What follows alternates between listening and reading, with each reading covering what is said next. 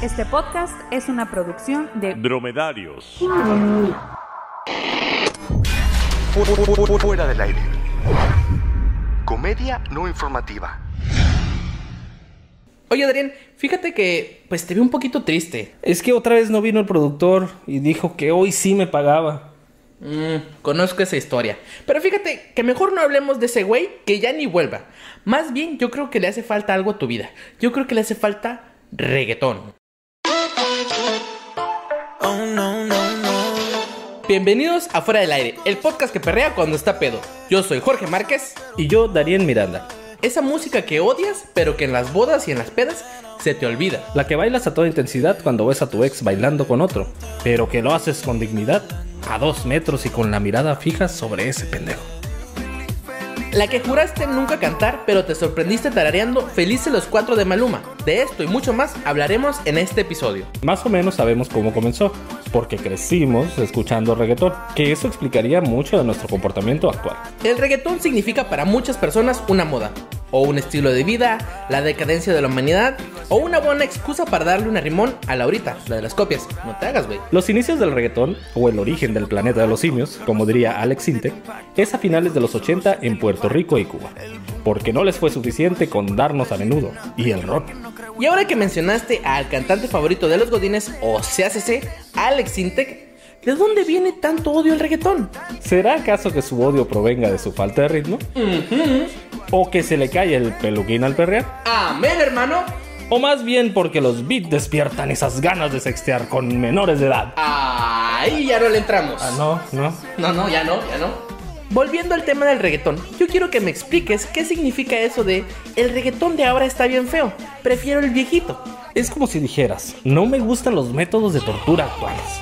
Yo prefiero los de la Santa Inquisición. Eran más ingeniosos, más artesanales.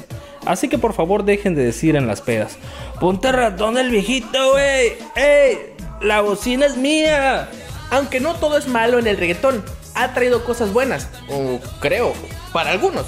Por ejemplo, ha logrado que tengan un segundo aire algunos cantantes que seguramente hubiéramos visto en el 90s Pop Tour, dando lástima o en alguna gira de Lupita D'Alessio. El caso más famoso, Enrique Iglesias, que creímos se iba a retirar para solo tener sexo con Ana Kornikova, pero se ha dedicado a tener colaboraciones con todos los reggaetoneros, habidos y por haber. Porque la música de Enrique Iglesias es como el frijol con mayonesa.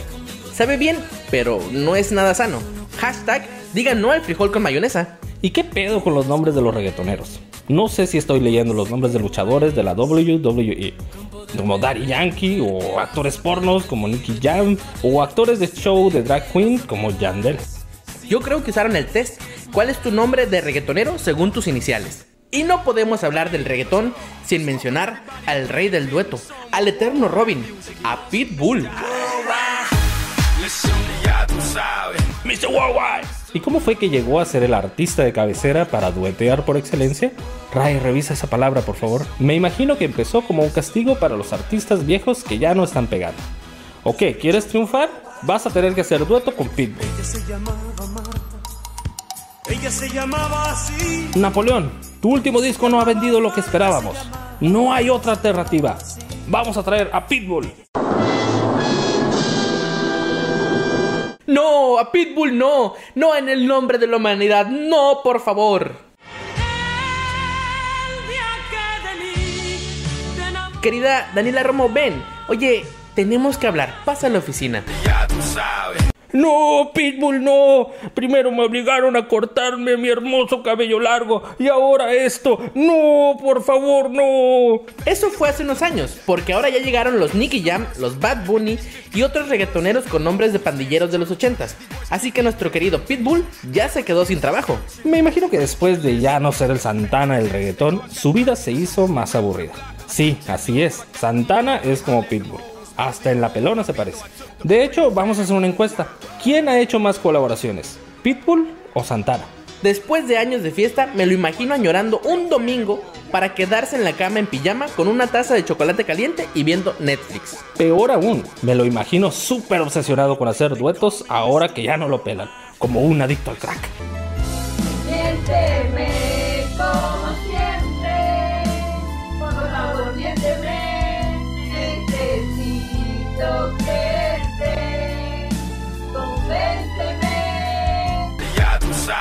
Eh, papi, necesita que te haga un coro, ya tú sabes, aquí un coro, yo te lo hago aquí, el rápido caliente, pitbull, yo sé, yo, dale, dale, dale. Imagínate, cuando estás solito a punto de darte placer. Necesitas una segunda mano, ya tú sabes.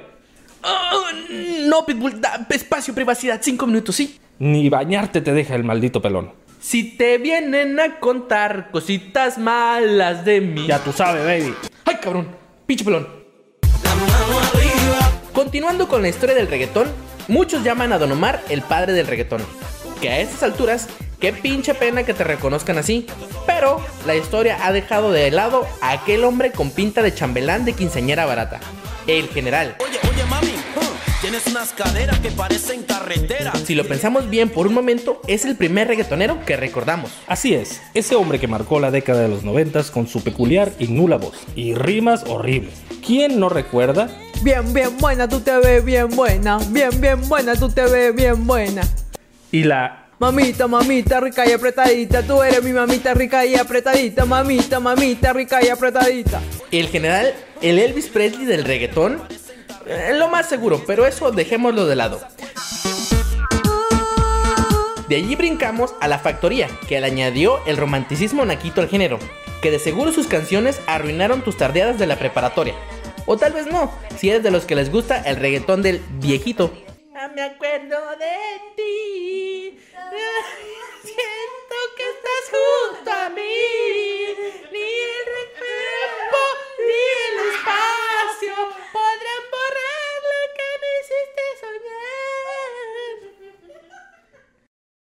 Por cierto, a ellos les debemos que ahora existan Romeo Santos hasta llegar a Daddy Yankee, que terminó por comenzar el gran boom del reggaetón.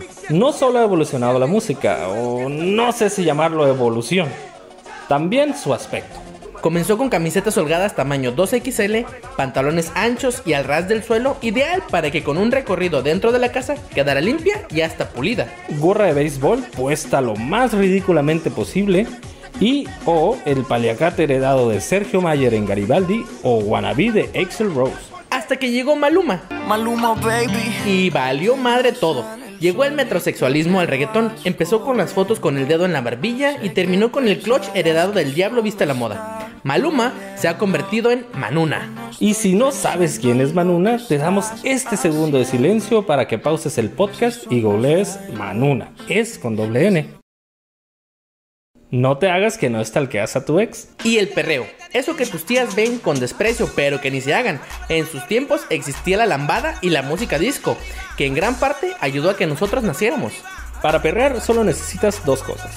La primera, desinhibición, que generalmente viene del abuso del alcohol. Y la segunda, cualquier beat reggaetonero. El perreo, como su nombre lo indica, viene de la etimología de aquel movimiento de perro en brama al no encontrar pareja. Innumerables momentos incómodos y divertidos han sido protagonizados por este movimiento.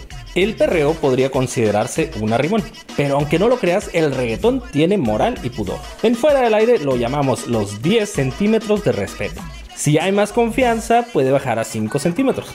Pero cuidado, porque será reggaetón, pero no escena de Golden Choice a las 11 de la noche. No hay quien no haya sucumbido al lascivo y pegajoso ritmo del reggaetón. Hasta el fan más profundo de Miles Davis o Slipknot se ha sorprendido perreando bajo el influjo de alcohol o de agua de calzón. Es inevitable, están en todos lados.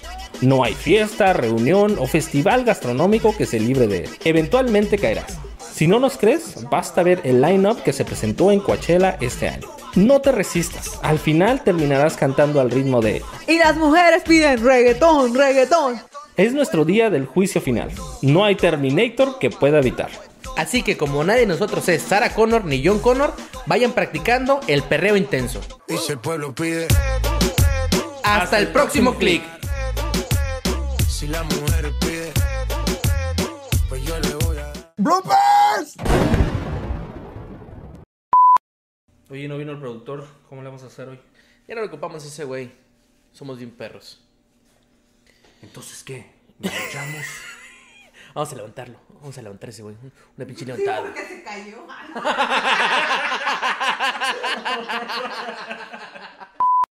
Oye, Darien, fíjate que te noto un poquito triste. Es que otra vez no vino el productor y dijo que hoy sí me iba a pagar.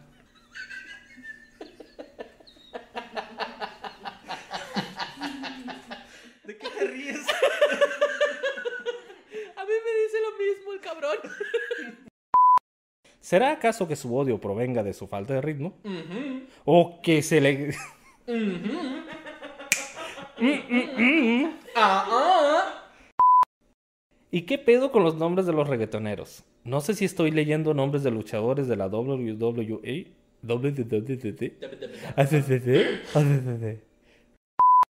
Así que nuestro querido Pitbull... Putbull. Putbull pues es bien puto ese güey, de seguro, la neta. Mamita, mamita, rica y apretadita. Tú eres mi mamita rica y apretadita.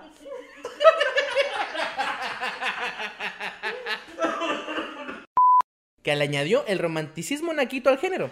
No, no sabes, no. No me vayas. Tú me quieres para... Mm, hasta el fan más profundo de Miles Davis y Slipknot se ha sorprendido perreando bajo el influjo del alcohol o el agua de calzón. 40% puro. en grados, güey. Agua de calzón, 40%. no, no, no, mídeme el 60.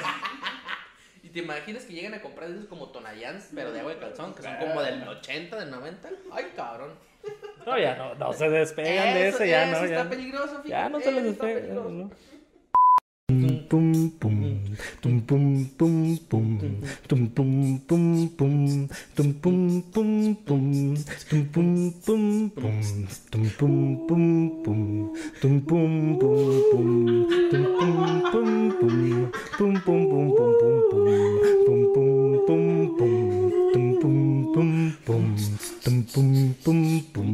Tum pum pum pum tum pum pum pum tum pum pum pum pum pum tum pum pum pum tum pum pum pum tum pum pum pum tum pum pum pum tum pum pum pum Primer lugar de Spotify, chingada madre.